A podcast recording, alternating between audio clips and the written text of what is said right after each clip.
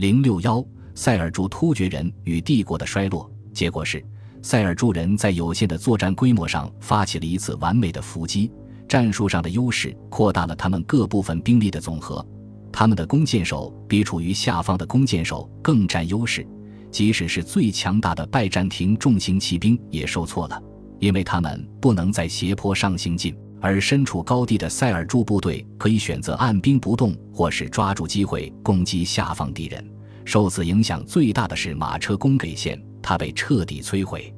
塞尔柱人已经消除了拜占庭人对他们首都的直接威胁。但仍然缺乏击退曼努埃尔军队的力量，大多数帝国军队得以幸存下来，但其进攻势头已不复存在。齐布利茨山口的战败并没有直接导致任何重大后果，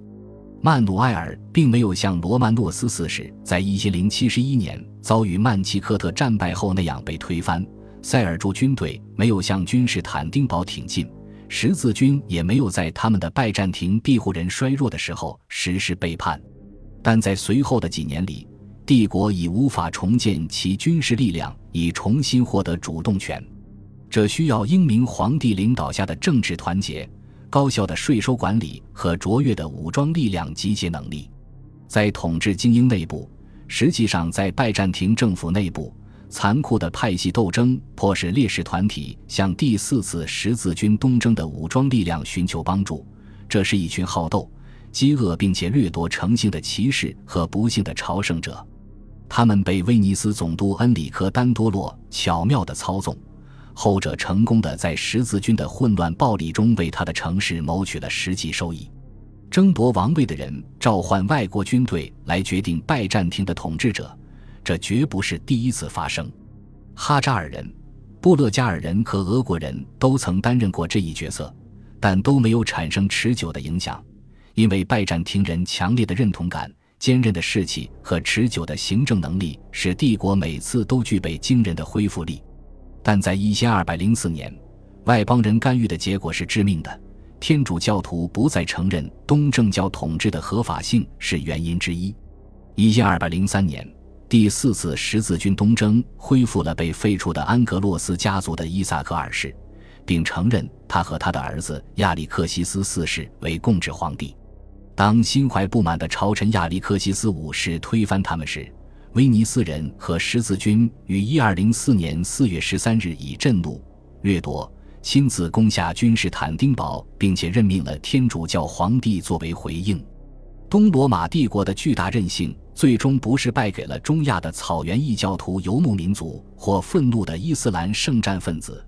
而是与之拥有相同罗马传统的竞争者。拜占庭人必须面对的极端多变的战略环境，再次被一千二百零四年所发生的事情所印证。当十字军闯入君士坦丁堡，掠夺其积累的宝藏时，部分宝藏如今在威尼斯仍可以看到。这座城市里的许多人都记得。在他们年轻的皇帝曼努埃尔一世的统治时期，意大利似乎即将被收复，就像安纳托利亚和叙利亚北部的大部分地区已经被收复一样。当时，拜占庭在欧洲的影响力也比以往任何时候都更加深入。在此之前，帝国也曾几度濒临毁灭，但复兴的都很快。然而，在一千二百零四年的溃败之后，帝国就再也没能真正恢复了。当迈克尔八世在一千二百六十一年统治君士坦丁堡时，他统治的只是一个希腊王国，而不再是一个帝国。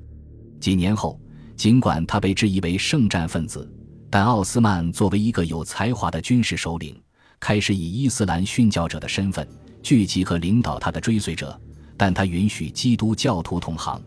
科尼亚的苏丹国一直苟延残喘到一千三百零八年。但当奥斯曼于一千三百二十六年去世时，他的追随者已经着手建立一个强大的国家，以容纳逐渐在其国土上定居的乌古斯人和其他突厥移民，并具备进行重要军事改革的能力。其中最重要的创新是发明了制服、编队、新兵、耶尼切里军团，这是所有现代军队和军乐队的祖先。拜占庭皇帝越来越名不副实。海峡两岸的土地在与地方性王朝斗争中不断缩减，而不断衰减的税收也使得残余领地无力残喘。因四百零二年之前，臣服于被称为耶尔德勒姆的苏丹王巴叶兹德似乎是迫在眉睫的。但就在那时，被认为是成吉思汗蒙古人和突厥人后代的帖木儿入侵了苏丹王国。一四零二年七月二十八日，帖木儿在安卡拉之战中摧毁了巴叶兹德的军队，这使得拜占庭皇帝可以在君士坦丁堡苟延到一千四百五十三年，